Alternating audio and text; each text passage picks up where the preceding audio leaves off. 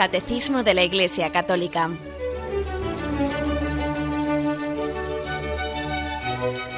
Un programa dirigido por Monseñor José Ignacio Munilla, Obispo de San Sebastián.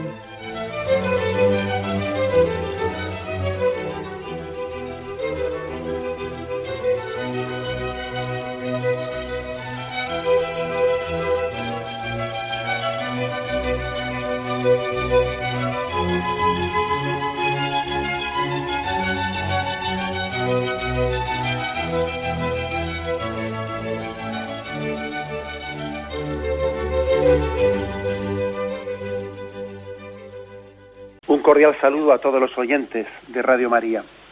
Un día más, con la gracia del Señor, proseguimos el comentario del Catecismo de nuestra Madre la Iglesia. Estamos ya en la parte final de la explicación del sacramento del matrimonio, a la que le llevamos dedicados unos cuantos programas. Y entramos en un apartado que tiene como título Iglesia doméstica. Vamos a leerlo, es a partir del punto 1655 y dice este primero de los puntos. Cristo quiso nacer y crecer en el seno de la sagrada familia de José y de María. La iglesia no es otra cosa que la familia de Dios. Desde sus orígenes, el núcleo, el núcleo de la iglesia estaba a menudo constituido por los que con toda su casa habían llegado a ser creyentes cuando se convertían deseaban también que se salvase toda su casa. Estas familias convertidas eran islotes de vida cristiana en un mundo no creyente. En primer lugar, este punto hace una afirmación que la conocemos, la sabemos desde pequeñitos, pero no sé si hemos extraído de ella eh, todas las consecuencias para conocerle a Jesús más de cerca, ¿no? Dice que Cristo quiso nacer y crecer en el seno de la Sagrada Familia de Nazaret, ¿no? Con José y con María. Y esto sin duda alguna configuró, configuró totalmente pues su, su personalidad, su pues todo su, en su aprendizaje humano. Es cierto que su personalidad era divina. Es cierto que cuando Jesucristo pues predica el Evangelio, predica las bienaventuranzas, predica las parábolas que él está predicando, pues esa ciencia, eso que se preguntan allí los doctores cuando Jesús se pierde en el templo, ¿no? Dicen, ¿de dónde saca este esta sabiduría, no? Pero no es este el hijo de José, el hijo de María, ¿no? Bien, ¿de dónde saca Jesús esta sabiduría? Pues ciertamente es una ciencia divina.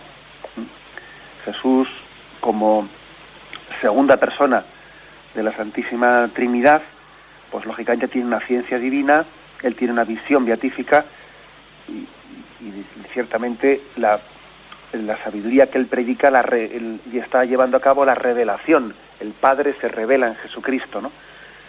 Bien, eso es verdad. Pero sin quitar un ápice de esto, también es cierto que Jesús, muchas cosas de las que, pues, que predicaría, que estaba predicando, las había recibido pues ya no únicamente de una ciencia divina que él como Dios no tenía, sino que muchas cosas que Jesús nos predicó en sus parábolas y en sus enseñanzas, Jesús también las había aprendido, las habría aprendido en la Sagrada Familia de Nazaret. Eso también formaba parte de la fuente de la que Jesús había mamado, de la que había vivido. Aparte de su ciencia divina, Jesús también había vivido y había recibido pues a través de ese conocimiento humano que como era hombre, ¿eh? tenía también ese, ese conocimiento humano y, y había aprendido de sus padres, de su padre adoptivo de José y de María, pues había aprendido tantísimas cosas. Por ejemplo, ¿eh? si cuando Jesús dice que no sepa tu mano derecha lo que hace la izquierda,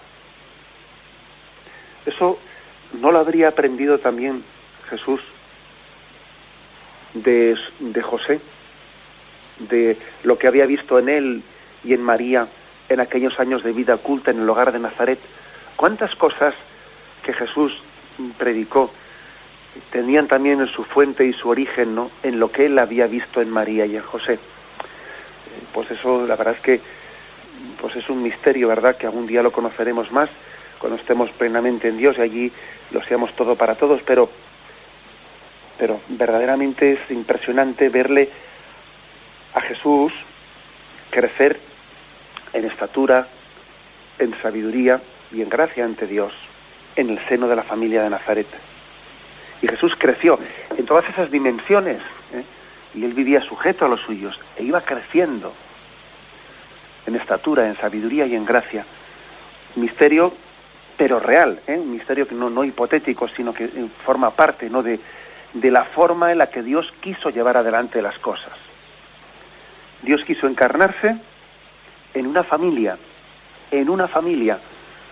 Únicamente quiso encarnarse en un pueblo, en Israel, y que ese pueblo fuese el pueblo elegido a través del cual pues iba a venir el Salvador del mundo, bien, todo eso es verdad, pero aparte de encarnarse en el pueblo elegido, quiso encarnarse en el seno de una familia. Y la familia, una familia, fue el lugar más adecuado que Dios pensó y que a Dios se le ocurrió y se le pudo eh, pues, pues eh, llegar a llegar a soñar, llegar a diseñar, ¿no? Como el lugar más adecuado para que Dios viniese al mundo, en el seno de una familia. Podría haberlo hecho de otras formas, ¿verdad? Pero esa fue la forma más adecuada para revelarse Dios. Luego también muchas veces esto, esto nos, si esta fue la forma, mm, el camino más adecuado, ¿no? Que Dios encontró para revelarse en el seno de una familia, no es de extrañar que utilicemos tantas imágenes eh, pues de la familia, tomadas de la familia para luego hablar de Dios. Cuando hablamos de Dios Padre, cuando, cuando hablamos de la, la, hermandad entre nosotros y tantas otras imágenes que hemos tomado de la familia, porque es que Dios quiso descubrirse, encarnarse, revelarse ¿no? en el seno de una familia. Y quiso también que el verbo hecho carne creciese, creciese en ese entorno de la Sagrada Familia de Nazaret. Bien, este es el hecho histórico, ¿no? Y aquí el catecismo mmm, trae a, a colación esto, este aspecto cuando estamos a punto de terminar ya la catequesis sobre, sobre el sacramento del matrimonio, y lo trae para hacer una comparación. Dice, la Iglesia no es otra cosa que la familia de Dios. Y la familia no es otra cosa que una iglesia doméstica. Hay una estrecha relación entre familia e iglesia. Quedémonos con estos dos términos. La iglesia es una gran familia, la familia de los hijos de Dios. Y la familia, pues en el fondo no es más que una iglesia doméstica. Familia e iglesia se entremezclan y se, se definen una por la otra. La iglesia se define por la familia y la familia se define por la iglesia. Iglesia, familia de Dios. Familia, iglesia doméstica. Bueno, así, así lo ha querido el Señor, ¿no? Y además también hay una, aquí lo que se explica en este punto 1655, que históricamente, históricamente, además de eso que he dicho antes, de que Dios quiso eh, revelarse y encarnarse y venir a nosotros en el seno de una familia, en el seno de una familia, con lo cual hizo de todas las de todas las familias hizo un santuario en el que Dios quiere estar presente en ellas. Al, al venir él a través de una familia, él estaba consagrando todas las familias de alguna manera para que fuesen santuario de Dios en el que Dios se hace presente, ¿no? Bueno, pues Además de esto, que ya es impresionante, ¿no? Además de esto hay un paso más y es que históricamente la iglesia primitiva, la primera iglesia, ¿no? A la que lógicamente le tenemos mucho cariño, porque nosotros siempre miramos a la iglesia primitiva, a la, primera iglesia de, la época apostólica, pues porque fueron los primeros pasos, ¿no? Y, y ahí tenemos un referente, pues que digamos que nunca olvidaremos, porque además estaba muy cerca esa iglesia de, los apóstoles y de Jesucristo y entendemos que, que lo que ellos vivieron eh, lo habían mamado de Jesucristo, lo tenían muy cerca, ¿no? Y entonces pues ponemos mucho los ojos en ello, ¿no? Y lo que ellos hicieron, pues casi lo ponemos como norma de la Iglesia, lo que la primera Iglesia, los primeros apóstoles, los primeros cristianos vivían y el estilo con el que ellos eh, hacían las cosas, que está recogido especialmente en los hechos de los apóstoles, para nosotros es norma de vida, porque estaban tan cerca de Jesucristo, también por eso, en teología, cuando se, estudia la teología, se le suele dar mucha importancia a lo que se llama la patrología o la patrística, que es eh, los comentarios que los padres de los primeros siglos, de los primeros siglos, hicieron pues a la palabra de Dios. le damos mucha importancia. ¿eh? Pues porque estaban muy cerca de Jesucristo y habían recibido una tradición apostólica muy fresca, ¿no? Bueno.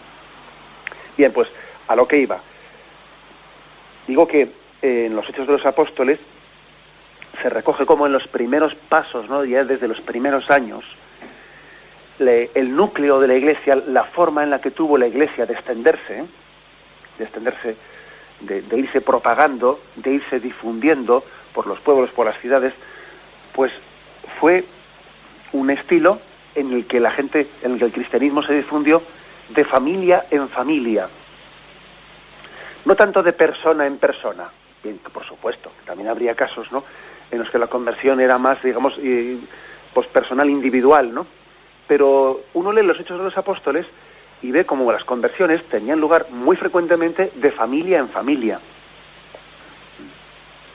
Por ejemplo, aquí se nos, se nos citan tres casos. Hechos de los, Apóstoles, capítulo 18, versículo 8. Entonces se retiró de allí y entró en casa de un tal justo que adoraba a Dios cuya casa estaba contigua a la sinagoga. Crispo, el jefe de la sinagoga, creyó en el Señor con toda su casa. Y otros muchos, eh, otros muchos corintios, al oír a Pablo, creyeron y recibieron el bautismo. El Señor dijo a Pablo durante la noche en una visión, no tengas miedo, sigue hablando y no calles. Bueno, aquí como vemos, por lo tanto, hay también un entrar en, en la casa, en la familia, eh, de este buen hombre, ¿no? Con todos los de su casa. Creyó el Señor, Crispo, el jefe de la sinagoga, creyó en el Señor con todos los de su casa. O sea que también la extensión del cristianismo era eh, pues la familia entera, porque es que si la familia comparte todos los ideales, es muy, es muy eh, razonable, es muy lógico que también la conversión se produzca pues no solo de un miembro de la familia, ¿no? sino de toda la familia en conjunto. Esto quizás hoy nos podría eh, sorprender más porque vivimos, aunque vivimos en familia, por desgracia, vivimos muy aislados unos miembros de otros de la familia, ¿no? Y, y puede ocurrir que hoy en día en una familia, pues un hijo no comparta para nada los ideales de sus padres o de un hermano suyo, o resulta que un hermano eh, es un mundo, ¿no? Totalmente distinto de otro hermano. Bien, eso, eso por desgracia, eh, por desgracia, quizás forma parte más de esta cultura en la que podemos vivir juntos pero no unidos. Ojo, que aquí hay mucha gente que vive bajo el mismo techo, pero cuyos corazones están a kilómetros de distancia, unos de otros. No ese es el ideal de la familia, ciertamente, ¿no? La familia es un solo corazón, corrunum, un solo corazón. Entonces, bajo ese prisma es explicable esto, ¿no? Dice, y entonces Crispo, el jefe de la sinagoga, creyó, creyó en el Señor con toda su casa. Él transmitiría a los, a los, suyos, ¿no? Eso que había encontrado y todos vibrarían con el Padre en eso, en ese descubrimiento de Jesucristo que había hecho. Y se convirtieron en toda la familia. Otro texto lo tenemos en Hechos 16:31. Eh, resulta que que estaban Pablo y Silas en la cárcel y entonces resulta que un ángel un ángel les libera, rompe sus cadenas, abre la puerta de la prisión, el carcelero que pensaba que se habían escapado, el hombre estuvo a punto de suicidarse porque porque cuando un carcelero en aquella en aquella cultura romana, ¿no? Cuando un carcelero eh, alguien que tenía eh, la responsabilidad de guardarnos presos pues se le, se, le habían fugado, le esperaba la condena a muerte, ¿no? Y entonces decía, casi me suicido antes de, antes de que me condenen a muerte. Y entonces el carcelero pidió luz, entró de un salto dentro de la prisión que vio, que vio, mm, que vio abierta y le dicen Pablo y Silas, no, no te hagas nada, que estamos aquí, no nos hemos escapado. Él se, arrojó a los pies de Pablo y de Silas, los sacó afuera y les dijo, señores, ¿qué tengo que hacer para salvarme? que él se queda impresionado de ver no como el ángel les ha liberado, ha roto sus cadenas, ha abierto la puerta y ellos nos han escapado. ¿Qué tengo que hacer para salvarme? Le respondieron, ten fe en el Señor y te salvarás tú y tu casa. Y le anunciaron la palabra del Señor a él y a todos los de su casa. O que como vemos, también eh, aquí se vuelve a subrayar el hecho de que eso de los, los tuyos, ¿no? Los tuyos, los de tu casa, tu familia. O sea, no, no nos salvamos por libre, no nos salvamos desconectados, ¿no? De esa vocación común a la, a la que Dios nos ha unido. Una madre, un padre, pues no tiene que buscar una salvación individual, ¿no? Sino que tiene que llevar a los suyos consigo. Está unido a ellos no únicamente en un destino, en un, en un destino de, pues de Texas para abajo, también de Texas para arriba. Si están bajo un mismo techo, eh, el proyecto que les une no es únicamente ese proyecto de Texas para abajo, de compartir y, de tener eh, pues, pues unos mismos bienes materiales eh, y una heredad común aquí en la tierra, también de Texas para arriba están llamados, ¿no? Pues en esa familia a compartirlo todo, a compartir sus ideales, a compartir su fe. Bueno, pues otro texto más. Y otro que ofrece también el catecismo, Hechos 11, 14. Es aquella visión en la que Pedro, Pedro está allí eh, en Jope y él está teniendo esa especie de visión en la que se le quieren declarar puros todos los alimentos, ¿no? Él está en sueños y allí ve se le, en sueños se le dice que sacrifique y que coma esos alimentos que él entendía que eran impuros y se le quieren decir que no hay que lo que lo impuro no es lo que entra por la boca. Bueno, entonces dice, oí también una voz que me decía, Pedro, levántate, sacrifica y come. Y respondí, de ninguna manera, Señor, pues jamás entró en mi boca nada profano ni impuro. Me dijo por segunda vez la voz venida del cielo, lo que Dios ha purificado, no lo llames tú profano. Esto se repitió hasta tres veces. Y al fin fue retirado todos los alimentos ¿no? que, se presenta, que se me habían presentado al cielo. En aquel momento se presentaron tres hombres en la casa donde nosotros estábamos, enviados a mí desde Cesarea. El Espíritu me dijo que fuera con ellos sin dudar. Fueron también conmigo estos seis hermanos y entramos en la casa de aquel hombre. Él nos contó cómo había visto un ángel que se presentó en su casa y le dijo, manda a buscar en Jope a Simón, llamado Pedro, quien te dirá palabras que traerán la salvación para ti y para toda tu casa. O sea que también aquí de nuevo insistimos en que Pedro venía a anunciar la, salvación a este hombre y a todos los de su casa. Bueno, pues esto algo, algo querrá decir, ¿no? La iglesia primitiva, la primera iglesia, se difundió, se expandió de familia en familia, aunque también habría, como he dicho antes, conversiones personales, pero, pero principalmente ¿no? la estructura desde la que se, desde la que se expandió fue de familia en familia. Que por cierto, eh, seguro que más de un oyente se está, se está acordando de que hoy también existen algunas formas nuevas de evangelización que el Señor está inspirando, que también parten de esta, de esta intuición, ¿eh? de esta intuición evangélica. Estoy, estoy acordando pues de esa experiencia que, por ejemplo, existe en el, en el, en el camino neocatecumenal, donde también existen esas familias itinerantes que son eh, llamadas por el Señor y son enviadas por la Iglesia, enviadas mm, para que la familia entera, no únicamente uno de sus miembros, como familia, con todos sus hijos, marchen a lugares en los que pues, el cristianismo no se ha hecho presente todavía o está mínima o, hay una necesidad de misión muy grande y marcha estas familias son enviadas con un presbítero viviendo con ellos y entonces se forma, pues imaginaros, ¿no? Pues igual se van a, una ciudad del Japón en la que allí no hay no hay un cristiano, ¿no? A cuantos kilómetros a la redonda y se ponen a vivir pues en un edificio de esos tremendos, ¿no? Y esa familia cristianos ellos llorando en común como una pequeña eh, iglesia doméstica, como una iglesia doméstica viviendo con un presbítero celebrando allí la Eucaristía es como si se instituyese, ¿no? No, no como. O sea, es una forma de instituir, ¿no? La iglesia en ese lugar, extendiéndose como familia, no instaurándose como familia.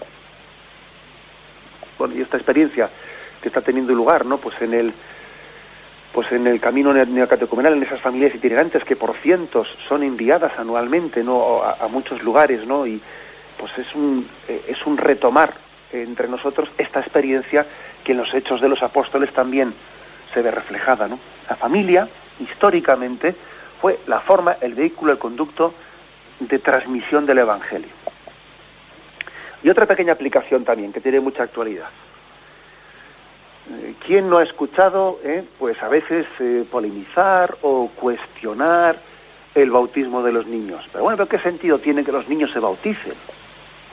Pues no habría que esperar a que ellos sean adultos y entonces ellos sabrán, ¿no?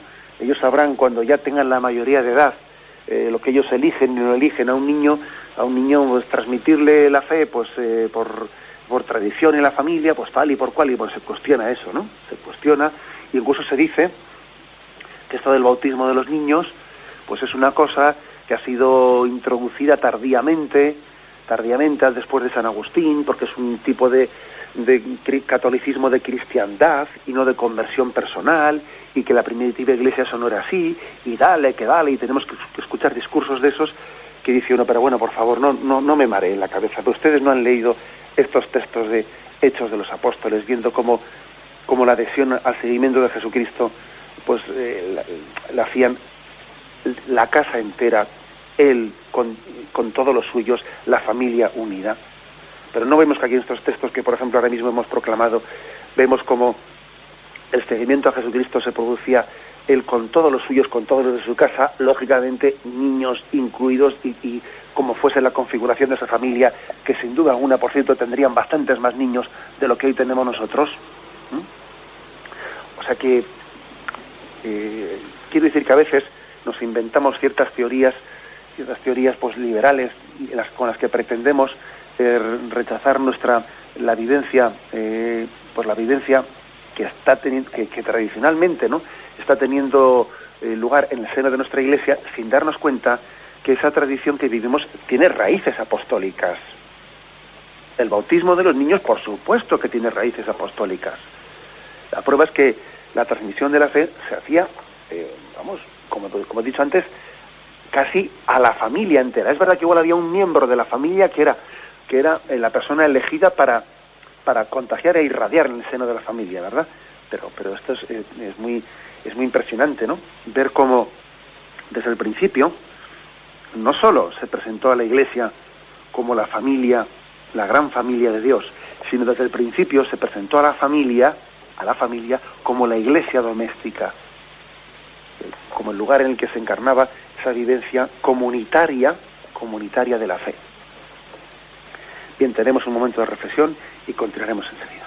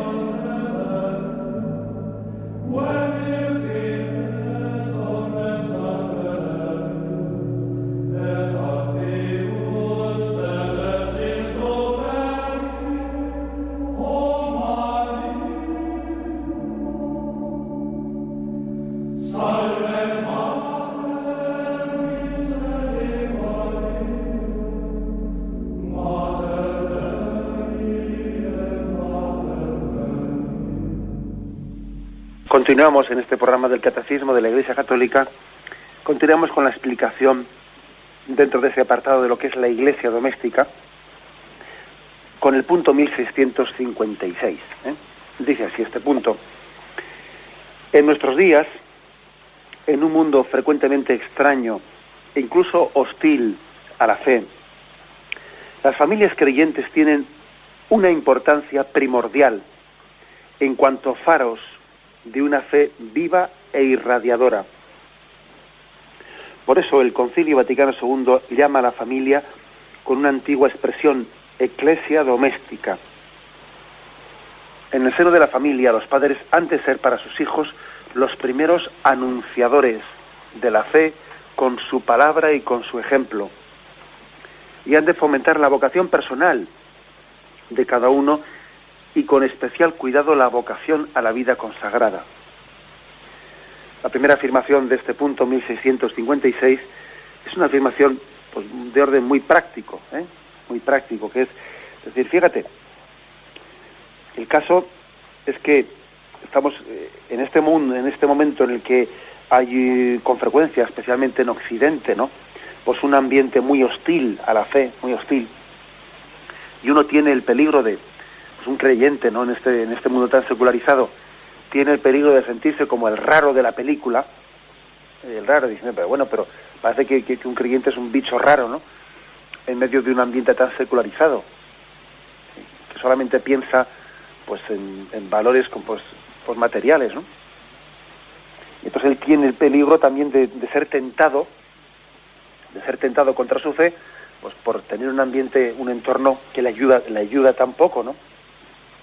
Muy bien, pues es providencial, como dice aquí, es providencial que las familias creyentes estén para ese joven, para ese, para ese adulto, para quien fuere, ¿no? estén arropando a ese creyente, eh, la familia creyente eh, le, permite encontrar un sitio en el que pueda expresar su fe, en el que pueda rezar comunitariamente con los suyos, en el que también pueda exteriorizar eso que lleva dentro y así también, pues, eh, pues, pues, pues no verse como un bicho raro, o sea, es que la familia creyente compensa en gran medida eh, pues esa, ese, esa sensación de aislamiento que puede tener un creyente hoy en día en una sociedad secularizada. Yo creo que una familia cristiana hoy en día, una cosa que hace con un hijo muy importante es ayudarle a que él no se acompleje, no se acompleje de vivir su cristianismo pues en una sociedad mayoritariamente pues increyente o secularizada. Es más, unos padres deberán de procurar mm, primero vivir la fe en familia, ¿no? Segundo, intentar que ellos no se aíslen, sino busquemos otros matrimonios católicos también para juntarnos con ellos. Busquemos para nuestro hijo también otro ambiente, otro ambiente en el que él también encuentre, pues en el seno de otras familias católicas. O sea, es un procurar, un buscar, sacar, sacar del aislamiento, ¿no? En el que el creyente se puede encontrar hoy en día que parece que es un islote aislado en medio de una sociedad secularizada. Y la familia para eso pues es providencial, ¿no? Para sacarnos del, aislamiento. Bueno, pues eso, esto es muy hermoso. Siempre ha sido así, pero yo creo que hoy en día más que nunca. Pues porque claro, cuando, cuando la sociedad tenía una configuración más, digamos, comunitariamente, ¿no? Comunitariamente creyente, hombre, pues entonces la familia podía, podría no ser tan necesaria para que alguien eh, se sintiese, superase esa especie de complejo de soledad, de ser cristiano, pero hoy en día es muy necesaria. Eh, en el seno de la familia, dice aquí una, una afirmación básica, ¿no? Los padres han de ser los primeros anunciadores de la fe, con su palabra y con su ejemplo la primera predicación que recibe un niño no sobre Dios la, recibe de sus padres, con su fe y con su ejemplo. Y un niño está viendo en su casa eh, lo que es la fe. Y, del grado de convencimiento que tengan sus padres, él estará implícitamente, estará, estará recibiendo pues una imagen de Dios. Si él ve que sus padres rezan y cuando rezan lo hacen con unción, y que se emocionan y que cuando su madre o su padre le hablan de Jesús, el niño Jesús, eh, pues casi se emocionan y rezan con él y se le salta una lágrima, ¿no? Eso, eso al niño se le queda grabado y eso será una catequesis más efectiva, vamos, una catequesis más efectiva que, que, que, diez charlas que el día de mañana pueda recibir, ¿eh?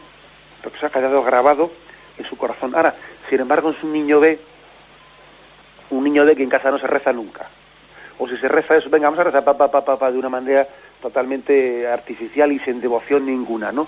Y en casa no se reza, o si se reza es un mero trámite, un cumplimiento, y luego ve que su padre dice, calla, que empieza el fútbol. Niño debe decir, esto del fútbol debe ser muy importante porque cuando empieza el fútbol mi padre, vamos, eso aquí se bajan las persianas y, y, vamos, y se bajan las luces para ver la, la pantalla, ¿no? Eso debe ser sagrado. ¿eh? Ahora, eso de rezar no debe ser tan sagrado, porque yo veo que cuando aquí en casa se reza, pues según se está rezando, el otro está consultando la, pantalla de la tele qué es lo que está saliendo, o sea, poca, poca atención le presta esa oración. Y un niño eso lo percibe, lo percibe a la perfección. Con lo cual no sé si nos damos cuenta de la gran responsabilidad de los padres en la transmisión de la fe a los hijos. ¿Eh?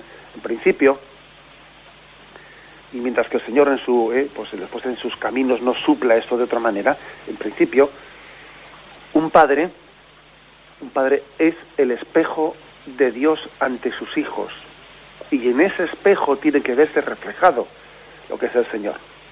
Eh, en principio, en principio, Dios es para un niño lo que él en un principio vea que es para sus padres. Qué gran responsabilidad, Dios mío de mi alma, ¿no? Qué gran responsabilidad que unos padres estén reflejando ellos ante sus hijos quién es Dios y cómo es Dios. Y según su unción, según su manera de hablar de Dios, según sus ejemplos, según sus actitudes, su sentido sacrificado, ¿no? El niño va a conocer a Dios, por eso tenemos que pedir mucho por los padres, ¿no? Y hacerles caer en cuenta de la gran responsabilidad con la que cargan. Yo incluso suelo decir que unos padres pueden ser más determinantes para unos hijos en la transmisión de la fe que el propio párroco de la parroquia.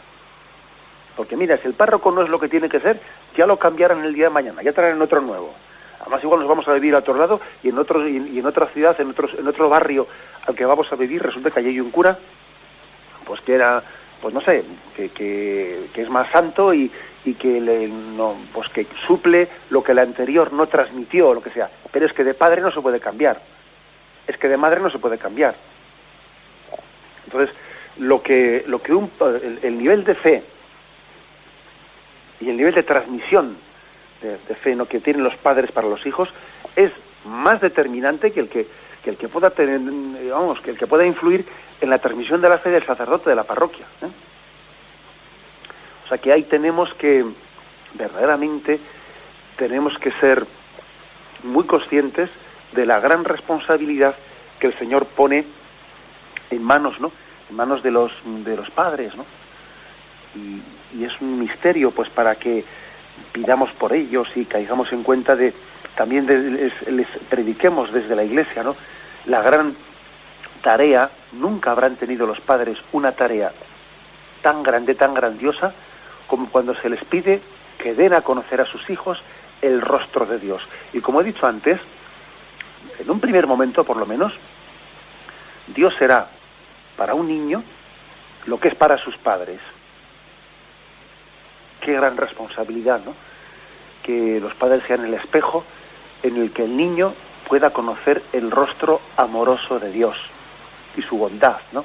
Y la grandeza de su misterio.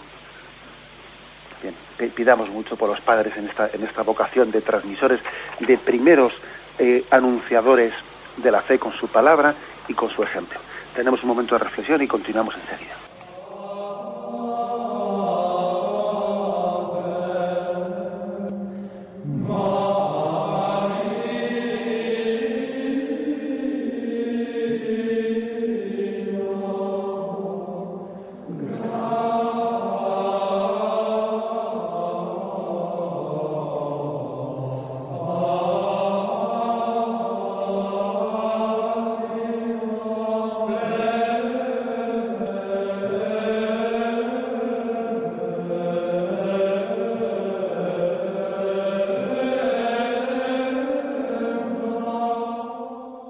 Continuamos en esta explicación del programa, en el programa del Catecismo de la Iglesia Católica, continuamos con la explicación del punto 1656, en la cual se dice pues cómo los padres están llamados a ser los primeros anunciadores de la fe con su palabra y con su ejemplo, ¿no?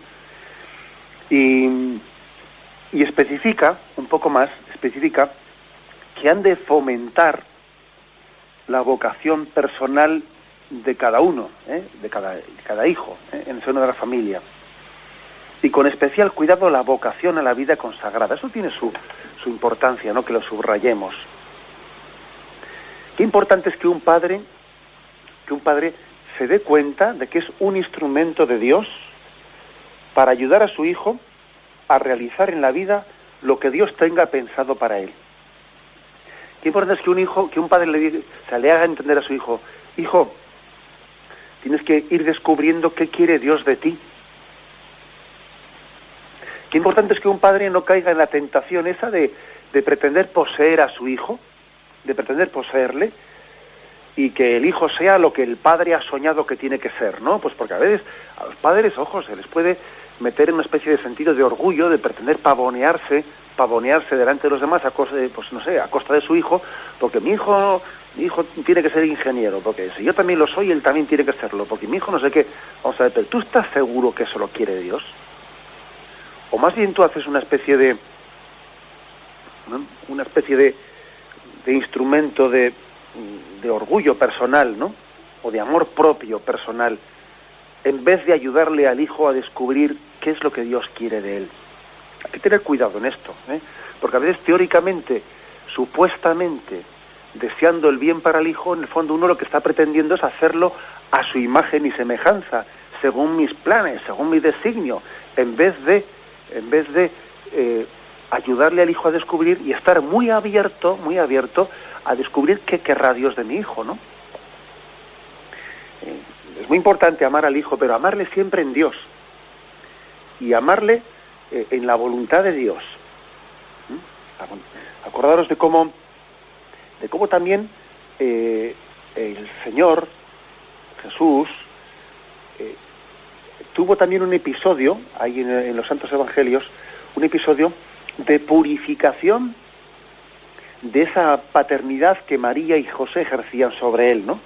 Y cuando él se quedó en el, en el templo, tres días en el templo, perdido, y cuando sus padres le buscaban angustiados, y cuando finalmente le encontraron y le reprochan y le dicen, eh, tu, padre, tu, tu padre y yo te buscábamos angustiados, ¿no?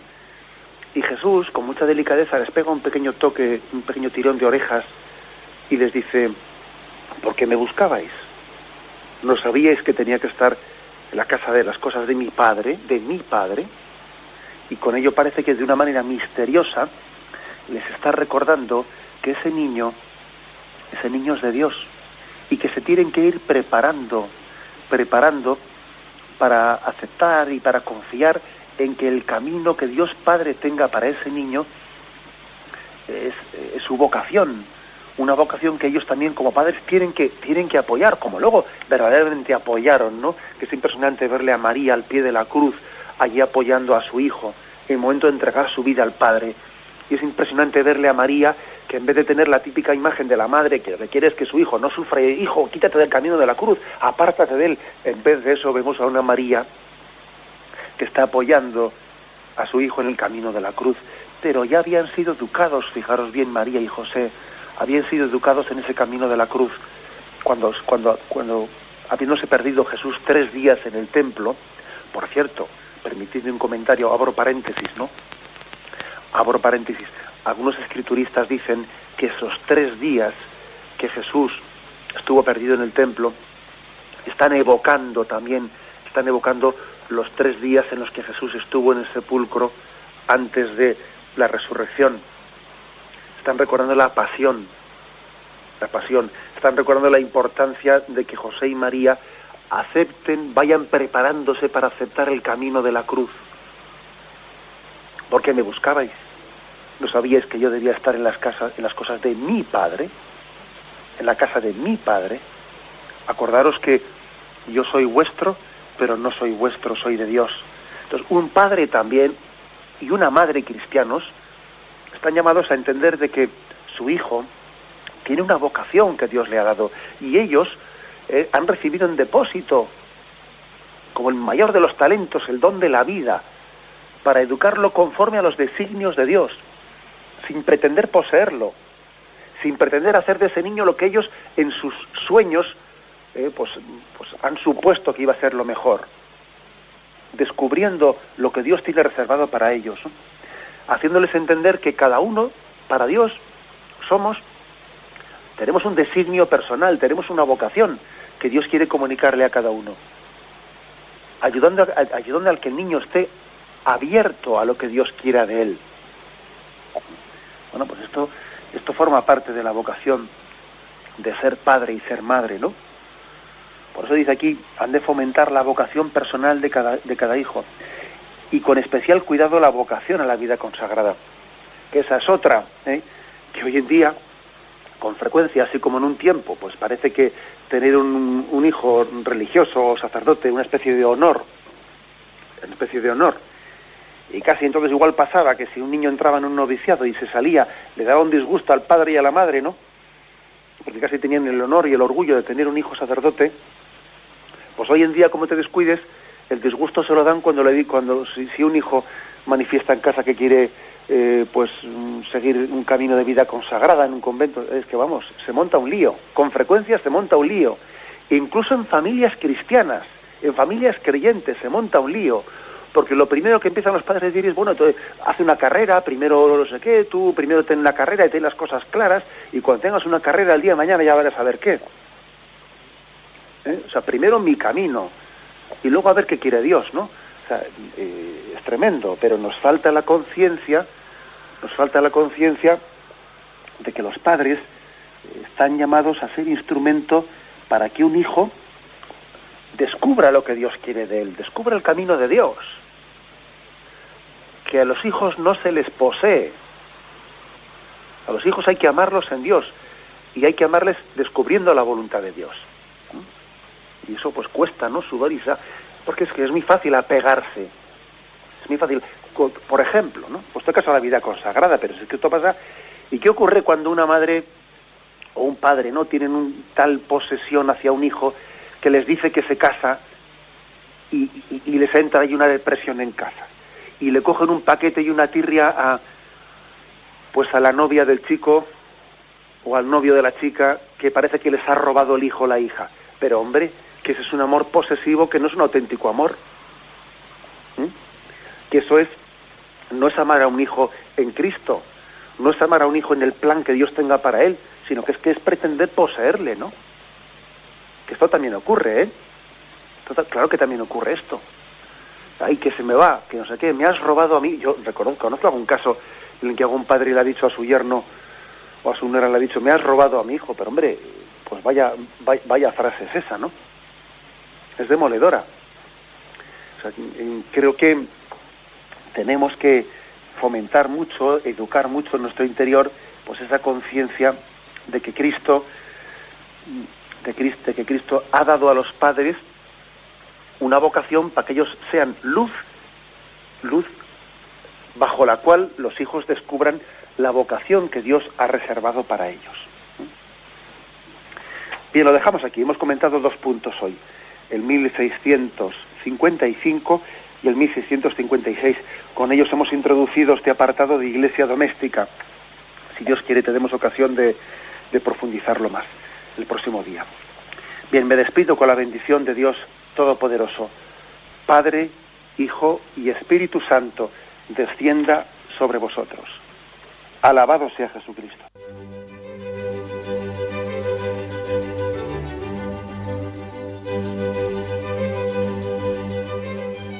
Finaliza el Catecismo de la Iglesia Católica, un programa dirigido por Monseñor José Ignacio Munilla, Obispo de San Sebastián.